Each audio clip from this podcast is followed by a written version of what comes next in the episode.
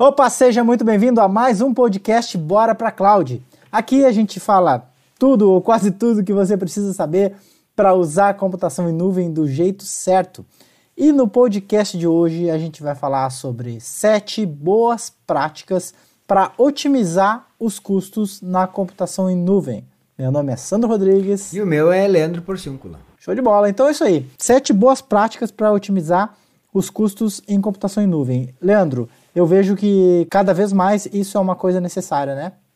Porque as empresas, mais do que nunca agora, nessa época de pandemia, eu não sei quando você está assistindo esse, assistindo ou ouvindo esse podcast, ou assistindo esse vídeo, mas a gente está bem na pandemia, eu estou em casa, o Leandro também, e nesse momento as empresas, elas estão em um, em algumas empresas estão em, em um momento muito delicado, que muitas tiveram que parar a operação, e, as, e outras tiveram que tirar seus projetos da gaveta, seus projetos de cloud, seus projetos de home office, e cada vez mais elas estão otimizando custos, baixando custos, e infelizmente isso muitas vezes reflete na equipe. Então, empresas estão mandando pessoas embora, e, e outras, ou também as mesmas, estão tentando reduzir os custos de todos os lados, e o TI não escapa dessa redução. Então, é muito importante esse assunto que a gente vai falar agora, pra, porque talvez uma dica ou duas dessas sirva para você e você já consiga ajudar a sua empresa a otimizar esses custos, e isso pode representar a não demissão de algum colega seu ou até sua mesmo. É isso aí, né, Leandro? É, isso aí. Na verdade, essa otimização de custos, ela tem que ser feita sempre, né? Eu acredito que isso aqui é uma coisa que ele deve ser feito periodicamente, pelo menos aí uma vez por mês, toda empresa que já tem uma infraestrutura em cloud deve fazer uma análise dessa, dessa infraestrutura, é, colocando essas boas práticas aí para tentar otimizar ao máximo o custo. Eu percebo às vezes que muita gente perde dinheiro ou acaba pagando caro pela computação em nuvem simplesmente por não levar em conta essas boas práticas de otimização de custos, e aí vem aquela história que o cara acaba achando que a computação em nuvem é cara e aquela coisa toda que a gente escuta aí de vez em quando. Mas isso aí normalmente acontece quando o cara está usando a computação em nuvem é, sem usar essas boas práticas, né?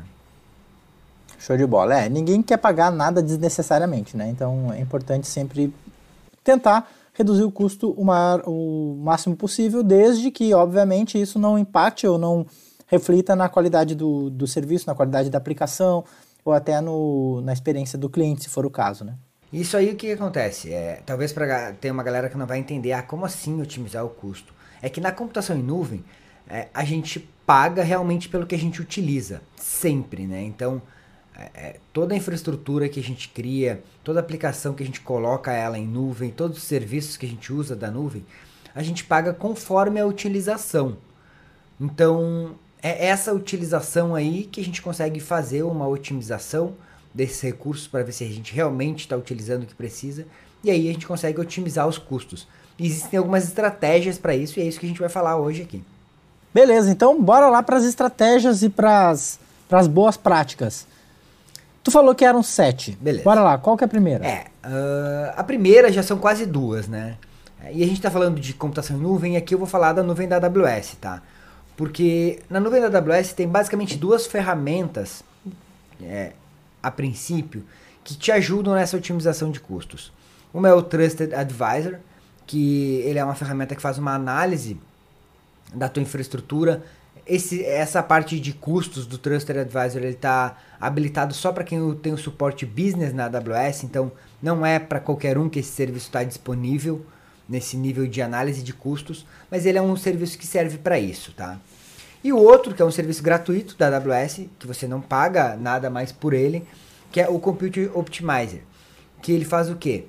Ele faz uma análise do que, que você está usando, ele faz uma análise do que, que você está usando na sua infraestrutura, da, de poder computacional da sua parte de computação, por exemplo, das suas instâncias, e ele vê o que você pode otimizar. Então, através do monitoramento do CloudWatch, que é um serviço de monitoramento dentro das suas instâncias, ele vê, pô, essa instância aqui você está usando é, apenas 5% ou 10% dela, pode diminuir esse tipo de instância. Então ele faz uma análise dessa sua infraestrutura conforme a sua utilização e sugere algumas otimizações que você pode fazer nas suas, na, nas suas instâncias. Então são dois serviços aí bem importantes na hora da gente é, levar em consideração, na, na hora da gente analisar o nosso ambiente para poder otimizar. Porque quando a gente otimiza a, os recursos, as instâncias, a gente otimiza o preço. Porque se eu estou usando, por exemplo, uma instância, eu tenho configurado uma instância com é, 64 GB de memória, 8 vCPU e 300 GB de disco. E eu não estou usando, eu estou usando 10 GB de disco, eu posso otimizar isso, eu posso diminuir eu vou, esses volumes. E aí eu não pago por todo esse volume que está que tá sendo é, provisionado.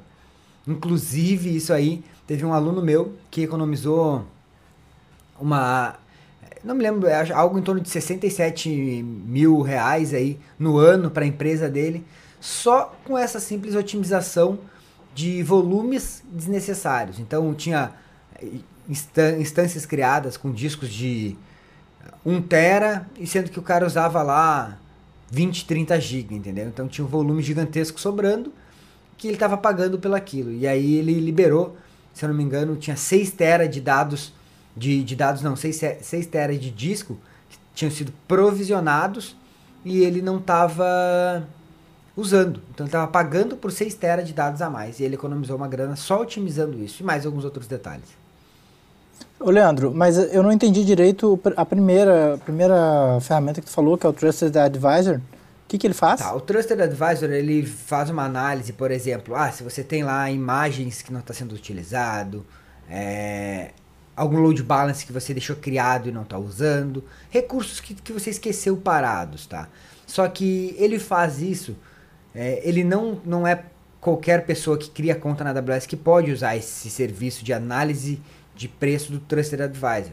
É, quando você contrata um suporte business lá da AWS, que é um suporte nível mais, mais alto, que tem um custo, é claro, aí libera essa parte de, de análise de preço do Trusted Advisor para você. Mas ele mostra, se você entrar na console, ele mostra ali quais são as análises que ele faz. Então você pode fazer isso manualmente também, usando aquilo ali como um guia ah, vou dar uma olhada nesse item aqui para ver se tem algo. E aí faz manualmente, já que você não tem a ferramenta disponível, né? Ah, no caso de ter a ferramenta, ele fica fazendo isso aí de forma é, automática, assim, o tempo inteiro. Sem configurar nada, ele já habilita esse serviço é, automaticamente. Tanto que a parte de segurança do Trusted Advisor já está habilitado para todas as contas. Então, se tu entrar lá, ele já vai te dar algumas práticas de segurança que você deve, é, que você pode analisar. Ah, eu tenho algum porta aberta que talvez não precise estar. Então ele te dá algumas dicas de segurança e assim ele faz na, na parte de custos também. Ele te dá algumas dicas, só que isso aí só para quem tem suporte business. Tá, legal. Então, pelo, a primeira dica, a primeira boa prática é usar essas duas ferramentas. Claro, uma não é para todo mundo, né? É só quem tem um suporte mais, mais avançado lá na AWS, mas usar essas duas para ficar monitorando recursos desnecessários. Se a gente fosse resumir, eu acho que é isso, né? Isso aí, é, perfeito. O, o Computer Optimizer ele já está, é, qualquer um pode usar, ele não tem custo, é, basta você ter o agente do CloudWatch instalado nas instâncias, ele já faz essa análise para você. Show de bola, beleza. E a segunda, cara? Segunda boa prática. Cara, a segunda é usar do, de um dos princípios da computação em nuvem, tá? Que é escala automática e elasticidade rápida. Como assim? Quando você configura, por exemplo, um auto-scaling numa infraestrutura de, de cloud que você tenha, o que acontece? Qual é a diferença de ter um auto-scaling configurado e não ter um auto-scaling configurado? Quando você não tem o autoscaling configurado, você cria uma infraestrutura, que é como a gente tem no TI tradicional, esperando o maior pico de acesso, né?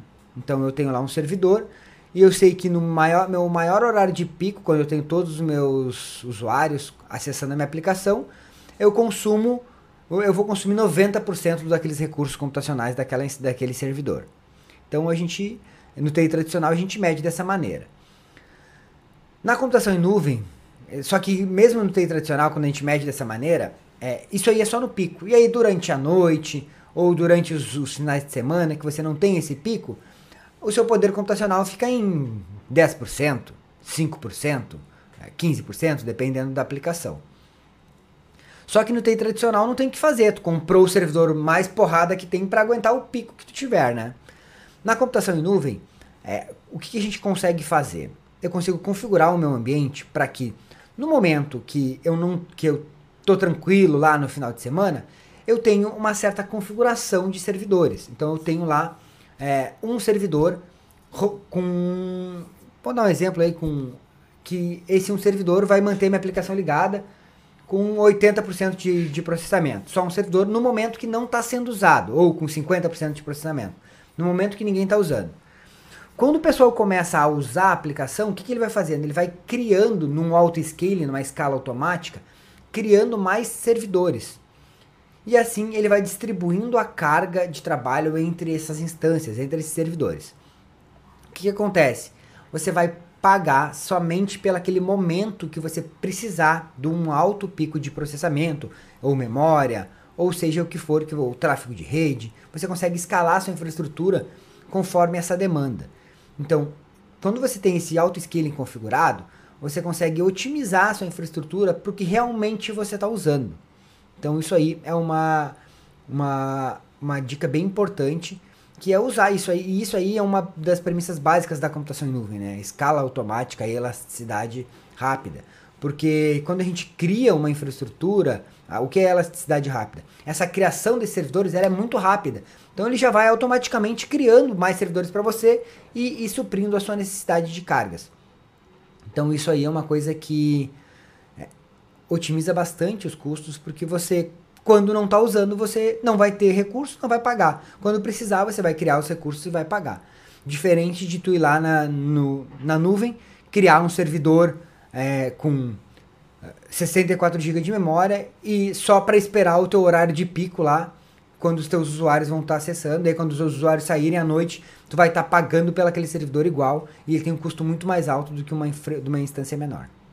Isso também acontece muito no TI tradicional, né? Tanto local, ambiente local, como host contratado, né? O cara contrata um host ou, ou compra um servidor já pensando no, no pico. Só que no momento que não tem o pico, em que, que a, a máquina, o recurso fica ocioso, né? É, e ó, olha o que eu vejo as pessoas compararem. Ah, eu tenho um VPS na empresa X com 64 GB de memória e pago 600, 800 reais. Essa instância na AWS vai ficar muito mais cara, mas esse tá o erro, entendeu? Tu não tem que ter uma instância com 64. Lá tu tem só um VPS, um único servidorzinho que tu tem que ficar pagando por ele, um contrato de, sei lá, um ano e é aquilo que tu vai precisar. Na computação em nuvem tu consegue usar recursos menores e consegue dividir essa carga conforme for o teu pico de utilização. E aí tu vai pagar muito menos do que aquele valor que tu pagaria nesse VPS, né? De novo, a gente cai no, na, na, questão de não usar recursos desnecessários, né? Os, a primeira dica são softwares que analisam, são recursos que analisam se tem recurso desnecessário utilizado, e essa outra aí é tu usar uma premissa da computação em nuvem para evitar recursos desnecessários. Isso aí, é, é basicamente é em cima desses pilares aí de, de utilização que a gente consegue otimizar os custos, né? Legal, tá. Bora lá. Qual é o terceiro? Cara, o terceiro é para aquela empresa, principalmente para empresa que tem desenvolvimento, que eu, eu, isso aí eu já presenciei algumas vezes. O cara tem lá a equipe de desenvolvimento da aplicação e tu tem duas infraestruturas, né? É, primeiro erro que, que eu vejo. O cara usa a mesma infraestrutura de produção para desenvolvimento, tá? Então isso aí é um problema em vários sentidos, né? Tu pode por algum erro de desenvolvimento, tu pode parar a tua, a tua infraestrutura de, de produção.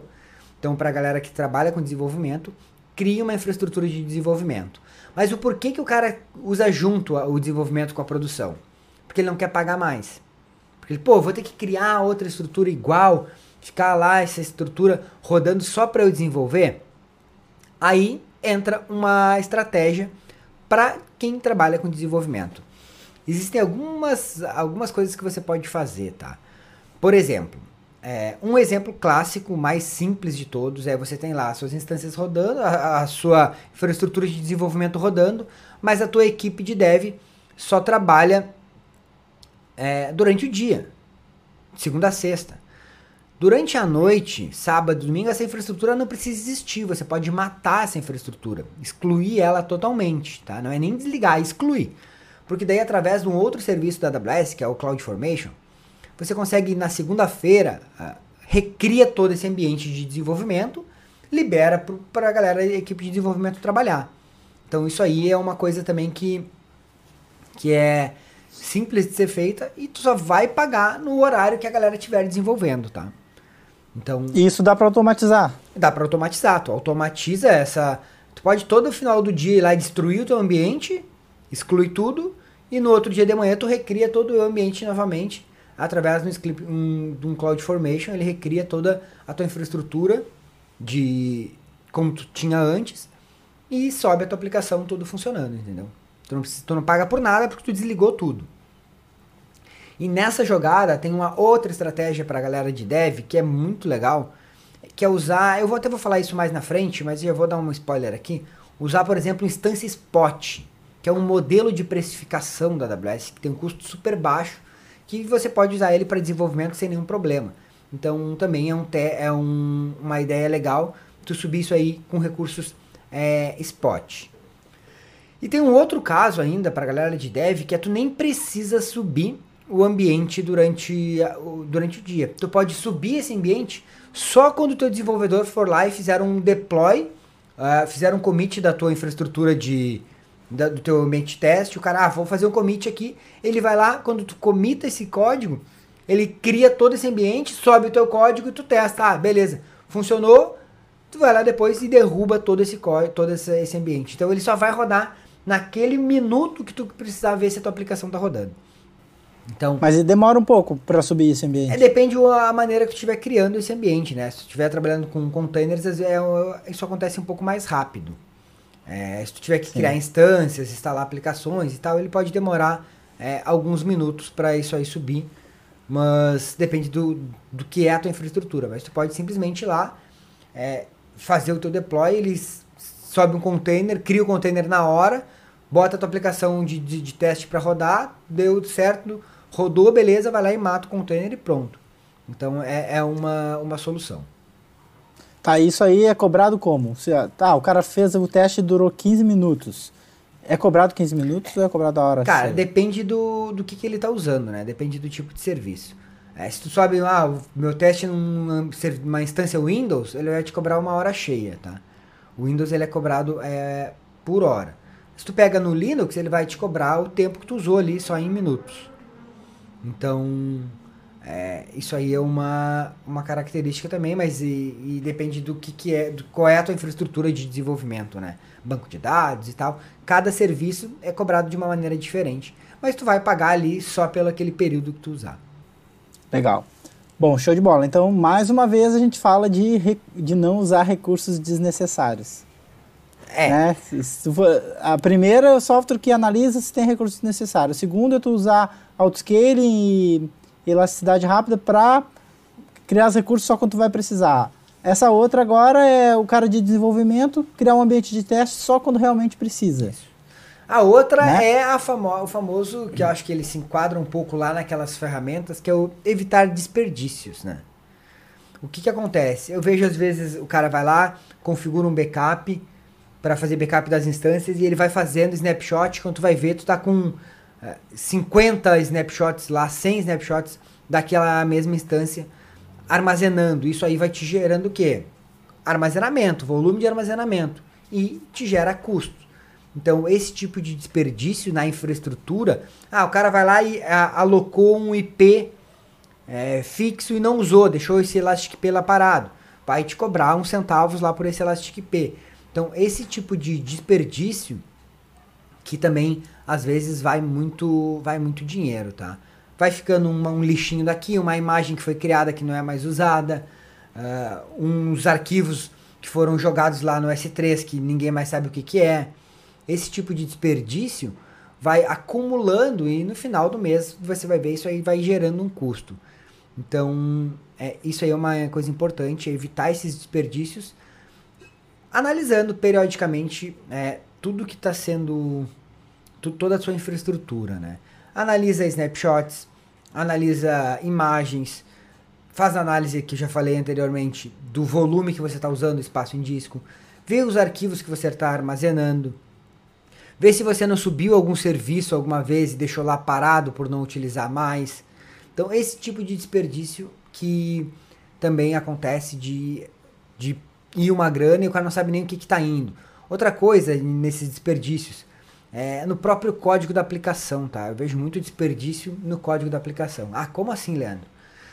O cara vai lá e configura a aplicação para até teve um caso esses dias com, com o Cláudio que ele contou pra gente que tinha um bug na aplicação que gerava um tráfego de rede muito grande e estava gerando um custo de 20 dólares a mais que não, não era normal, começou a gerar no mês um custo de transferência de 20 dólares. E o que, que era esse custo de 20 dólares? É, ele só, só descobriu por causa disso. Era um bug na aplicação que, que entrou num looping e ficava é, recriando uma imagem toda vez lá. E aí ele foi cobrando essa transferência de, de dados de 20 dólares. Então, é, às vezes na própria aplicação pode ter algum bugzinho que está desperdiçando recurso, está usando recurso desnecessário. Às vezes em funções lambdas que demoram muito tempo e ficam em looping também pode gerar um custo é, um custo alto. Então é analisar e aí vai mais uma análise da aplicação mesmo. Outra coisa, aplicação fazendo que eu já outro cenário que eu já peguei, aplicação fazendo muita query no banco de dados, consumindo muito banco de dados desnecessariamente, coisa que não precisava estar tá lá. E aí o cara fazia o quê? Precisava de um banco de dados muito maior para suprir aquela necessidade que na real nem existia. Então, esse tipo, esse tipo de coisa é desperdício de recurso. Tu tá é, jogando o recurso fora com uma coisa que não é um bug de uma aplicação, um recurso que você criou e esqueceu, deixou criado. Então, isso é uma coisa importante também de analisar. E quando você começa a analisar, e aí já mais para a galera de desenvolvimento, começa a tratar esses tráfegos, né, entre é, da aplicação, os tráfegos dos serviços, é, você começa a consumir menos recursos, tanto de transferência de dados quanto de recurso computacional, de banco de dados. É, então esse usar os recursos, né, também que a AWS disponibiliza é uma coisa importante. Bancos de dados como serviço, então é, não desperdiçar, eu vou lá criar um servidor e vou subir uma SQL. Já tem um recurso pronto otimizado para isso. Então isso aí é desperdiçar recurso, re, é reinventar a roda. Tá, então essa foi a quarta boa prática, né? Não desperdiçar recursos. Não, essa foi um, a quinta, né? A quinta. A gente falou em desligar os recursos que estão ociosos. Tá. E agora é desperdiçar recursos. Ah, tá, beleza. Então qual, qual é a próxima? É, a, a, próxima é os, usar os diferentes tipos de precificação que a AWS tem. Tá? Eu vejo muita gente rodando ambientes de produção, pagando tudo sob demanda, instâncias que ficam ligadas é, 365 dias por ano, o cara está pagando sob demanda. A AWS tem alguns tipos de precificação, que um exemplo é, eu até falei antes ali, a instância spot, que é como se fosse um leilão, então você precisa fazer um, um auto-scaling ali, você pode usar uma instância spot, tem um custo super reduzido. Tem também as instâncias reservadas, que é o que, pô, eu... Tá, não, mas explica um pouco mais, explica um pouco mais a instância spot, o que, tá, que é isso? A instância spot, ela é uma instância que a, a AWS, vamos, vamos pensar assim, ó, eles têm lá é, mil, é, poder computacional para criar mil instâncias do tipo é, M52X Large. Só que não tem ninguém usando. Daí eles vão pensar, pô, eu tô com recurso parado. Eu vou fazer aqui um, um, um leilão. Quem me pagar mais vai usar isso aqui, com um preço muito mais baixo do que o preço normal. E aí o cara que vai lá e paga, você vai lá e oferece. Ah, ele, ela custa, por exemplo, é, 50 centavos por, por hora. Eu vou lá e ofereço 10 centavos por hora. Ah, eu te pago 10 centavos. A AWS, beleza, usa aí. Só que a diferença é o quê? Quando eles precisarem dessa instância, eles vão te eles vão tomar de ti. Eles vão, ó, precisamos da tua instância. Desliga e eles vão desligar e vão pegar. Então, dependendo do tipo de, de, de utilização, você tem que ver se realmente é, vale a pena usar uma instância spot, né? É, não vale a pena usar ela em produção, é a única instância que você tem, usar ela como spot, porque ela pode desligar a qualquer momento. Mas no auto-scaling, ela já faz sentido. Então, para ambiente de desenvolvimento também faz sentido usar instâncias spot. Porque você usa ali naquele momento que está livre, beleza, depois vai matar mesmo. Então você tem uma redução gigantesca de, de custo usando essas instâncias spot. É... Se o cara tem, por exemplo, um autoscale com várias instâncias, por exemplo, com 10 instâncias, se tu deixar três spots, tá bom, porque se essas três, uma que dificilmente vai, vai matar as três ao mesmo tempo. É. Né? E se acontecer, ele cria então, outra de sob demanda, entendeu? Sim, então ele vai perder três instâncias, mas já vai, tu já deixa configurado para criar outras, outras em seguida que aquela, que aquela cair. Isso, o autoscale já vai criar isso aí. Então, é, nesse modelo, é, ele é bem utilizado. Um, eu vou dar três exemplos, tá? Que é esse aí, e aí tem o, o a, a instância sob demanda, que é a que a gente utiliza, e a instância reservada. Qual é a diferença? A instância reservada, você fala para a AWS, olha, eu vou usar essa instância reservada aqui por um ano. Quando você fala isso para a AWS, eles, beleza, é, eu te dou um desconto aí de 40%. Se tu for usar ela realmente por um ano, tu vai me pagar todo mês o preço dela de cheio, né? Como se estivesse usando ela, mesmo que tu não use, tu vai pagar. Só que aí ele te dá um desconto de 40, te dá um desconto de 40%, por exemplo, para tu usar essa instância. Então, é, esse é um modelo de instâncias reservadas. Então, por exemplo, eu tenho lá a, o meu ambiente de produção, aonde eu tenho sempre dois servidores ligados. Esses dois servidores eu não vou desligar nunca. Eu vou usar ele como uma instância reservada, porque eu tenho desconto na fazer essa reserva. E essa reserva tem, tem algumas maneiras de serem feitas. Ela pode ser feita por um ano ou por três anos.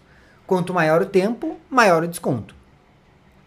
O, dentro desse um ano e três anos, tem três formas de você pagar ela. A maneira que você não paga nada antecipadamente, e aí tu paga só no todo mês, normal. E aí essa maneira vai ter uma taxa de desconto. A outra que você paga a metade antecipado, e a outra metade você paga é, dividido mensalmente. E tem uma que você paga toda a instância ela antecipada. Cara, olha só, pensa essa, o cara que pagou lá em novembro, é, outubro, novembro, uma instância reservada. Quanto é que tava o dólar naquela época? Ah, imagina, descontão gigante. O cara que pagou aquilo tudo antecipadamente, hoje ele tá rindo sozinho, entendeu? Porque o dólar subiu, então ele reservou já aquele recurso que ele ia usar. Então ele paga muito menos por isso. Eu sei que é difícil, é, como é que eu ia saber que o dólar ia esse preço? Tudo bem. É, é só uma estratégia. Às vezes o cara tá ligado no mercado e já sabe que isso vai acontecer, né? Uhum. então, é. É, às vezes é uma estratégia que tu pode usar, mas o mais comum é tu usar a reservada no upfront, né? Tu não pagando nada antecipadamente. Então, os, os... Se, mas se paga, se paga antecipadamente, o desconto é maior. O desconto é maior. Aí tem que ver o que, que vale a pena, né? Uh, outra uma coisa que tem a, a diferença dessa reservada para sob demanda, e a sob demanda é o modelo tradicional, que é o que? Usei uma hora, pago uma hora. Usei duas horas, pago duas horas. Usei 24 horas, pago 24 horas. Esse é o modelo sob demanda. Aí tem uma, uma, uma análise que tem que ser feita na infraestrutura, quando usar sob demanda e quando usar é, reservada. Então, por exemplo, uma maneira simples. A reservada me dá 40% de desconto no mês. Se eu conseguir usar essa instância por 50% do tempo do mês, não vale a pena eu reservar, certo? Por quê? Se eu reservar, eu vou estar tá pagando 60% de utilização. E se eu só uso 50%, por que, que eu vou pagar 60%? Então, quando tu tem uma, uma estratégia de tu desligar a tua infraestrutura, só, ah, eu tenho lá um ambiente que fica em produção ligado 24 horas, 24 por 7, mas durante o dia, de segunda a sexta, eu ligo mais três servidores e desligo. Esses três servidores, se você manter eles lá de segunda a sexta, ligado 10 horas por dia, não vale a pena reservar. O, o custo da reserva vai ser mais alto. Por quê? Porque tu vai pagar o mês cheio, entendeu? Então esse tipo de estratégia que tem que pensar na hora de criar o teu ambiente, de, de, de ver se tu vai reservar, se não vai reservar, para ver como faz. Aí tem alguns outros modelos que é saving plan, mas aí é, é algumas coisas mais específicas, mas também podem ser usados. São modelos de precificação que você paga alguma, algum recurso como se, fosse umas, como se fossem reservas, mas mais flexíveis com descontos menores. E a AWS tem uma calculadora que ajuda nisso, né? Então você bota, monta o seu ambiente na calculadora. Ah, eu, eu vou ter duas instâncias desligadas, uma ligada, uma desse tipo. E ele já te sugere o que, que tu pode fazer. Já te dá o preço. Tu vai mudando os planos. Ah, eu quero usar meio um pouco reservado, um pouco é, sob demanda, um pouco spot. Ele já vai te dando é, as precificações e tu já vê como fica melhor de ser feito. Show de bola. Beleza. Então, essas foram tipos de precificações diferenciadas, Isso, né? Isso, para os recursos. E aí, pela me... Fala. Não, pelas minhas contas tem mais uma. Isso. Uma, uma dica, né? Tem. Essa aqui eu, é, no meu ponto de vista, é a mais importante de todas. Que. Que até eu deixei ela por último, por isso, né? A cereja do bolo. É, então. Que é a análise detalhada do relatório de billing. Olha que massa. Todo recurso que a gente cria na AWS, aí a galera que já está acostumada, tem um negocinho de tag, que tu bota tags, né? Ah, vou taguear, é o quê? Eu boto lá meu é, centro de custos. E aí tu bota centro de custos, esse aqui é o centro de custos X. Outro, ah, projeto, cliente, uma coisa utilizada. Toda a infraestrutura de um cliente, eu vou botar cliente, o nome desse cliente é João.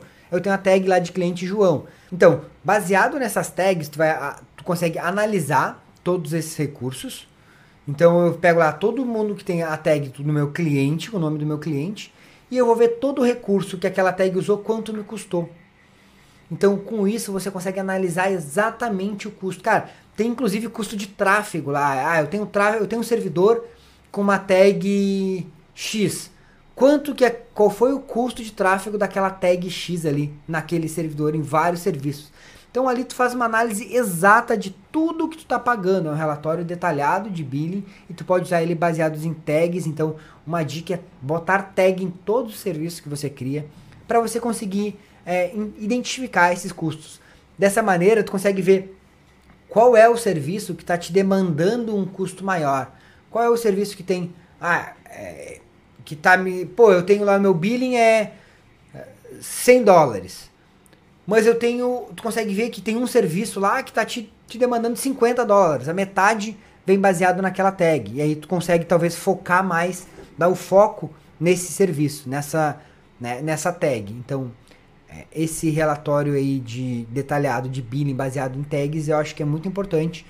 E não só esse, como lá no Coast Explorer, que é na parte de gerenciamento de custos da AWS, tem alguns serviços que eles já te sugerem coisas que tu pode fazer. Tipo, ah, é, tu tem uma instância aqui que talvez seja legal tu reservar. Se tu reservar, tu vai ter um desconto de 38%. Isso vai dar, significa, significa aí 130 dólares no final do ano e tal, em um ano. Então ele já te dá algumas estratégias ali. O próprio gerenciamento de custos já analisa a tua infraestrutura e já te sugere algumas coisas em termos de reserva e saving plan que tu pode fazer.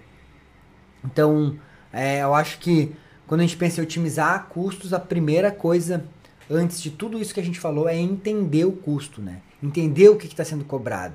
Se tu olhar esse relatório de, de, de custos detalhados, só com ele tu já consegue fazer todas as outras coisas. Tu consegue ver onde é que tu tem recurso ocioso, onde é que tu tem coisa sobrando, o que está te cobrando, detalhadamente, centavo por centavo. Então isso aí é importante, eu acho que do meu ponto de vista é, é uma coisa que ela tem que ser analisada. Ele vai, ele exporta para ti um, uma planilha. Tu pode botar isso aí em gráficos, criar gráficos com essa planilha e criar uns dashboards para isso, baseado nesses, nesses, é, nesse relatório. Eu acho que isso aí é, do meu ponto de vista, para tu otimizar o teu custo, é essencial. Cara, e eu tava pensando aqui que nada disso aí funcionaria se, se o cara tá usando a computação em nuvem do jeito errado, né? Usando a computação em nuvem como se fosse o TI tradicional lá. Ah, vou criar um servidor, enfiar tudo lá para dentro. Essas coisas já não funcionariam tão bem, né? Claro que não, porque ele não ia conseguir nem enxergar de onde é que vem o custo dele. Ele só ia ter um custo de um servidor, né? E aí tá tudo lá dentro, ele não sabe o que está consumindo, o que está demandando. Então, é uma premissa básica aí é o cara usar a computação em nuvem do jeito certo. E até que eu falei, ele usar os serviços que a computação em nuvem disponibiliza, né? Porque esses serviços consegue ter uma gerência muito melhor, melhor inclusive uma gerência de custos. De criar, por exemplo, o Aurora tem um banco de dados com escala automática. Tu consegue escalar o teu banco conforme a tua demanda, entendeu? Uhum. Então, são coisas que tu vai conseguir otimizar quando está usando a computação em nuvem. Para aquele cara que sobe uma máquina virtual na nuvem, coloca tudo lá, nada disso que eu falei se, se encaixa. Porque talvez só reservar aquela instância. A única coisa que ele pode fazer é reservar aquela instância. Mas o resto, ele não vai conseguir otimizar em nada porque está tudo dentro do mesmo saco, né? E aí, quando tem tudo dentro do mesmo saco, tu não consegue medir nada porque é um saco cheio de coisa. Então. É... Então, de repente, de repente, o cara que está pensando assim: nossa, isso aí que ele falou não faz sentido, para mim não serviria. Talvez esse cara este, tenha um conceito errado sobre computação em nuvem. É, pode ser. Ele não entendeu que, que a computação em nuvem é você usar serviços e dividir as coisas, né? Não é simplesmente tu subir um servidor e colocar tudo lá dentro. Isso aí não é computação em nuvem, é. isso aí é virtualização, né? É usar máquinas virtuais. É, então se o cara pensou, se você pensou isso, então assim, ó, acende um alerta aí na sua, na sua cabeça e vai no nosso canal do YouTube, youtube.com barra Cloud Treinamentos, que lá tem um, uma linha de conteúdo Cloud Starter, que tem para quem está começando na computação em nuvem e que já tem os conteúdos mais iniciantes ali, para a galera que quer entrar nesse mundo aí e começar a usar a computação em nuvem do jeito certo.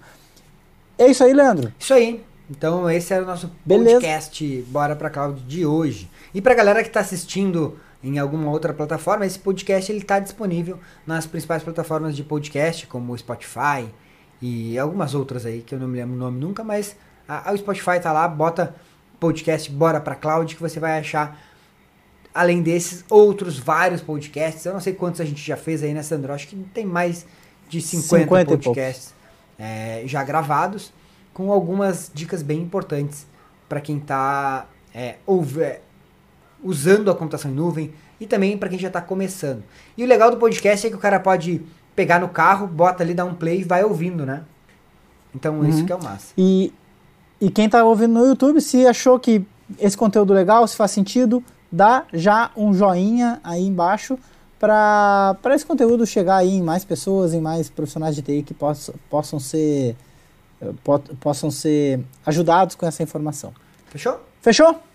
Valeu. Então é isso aí. Até a próxima. Valeu.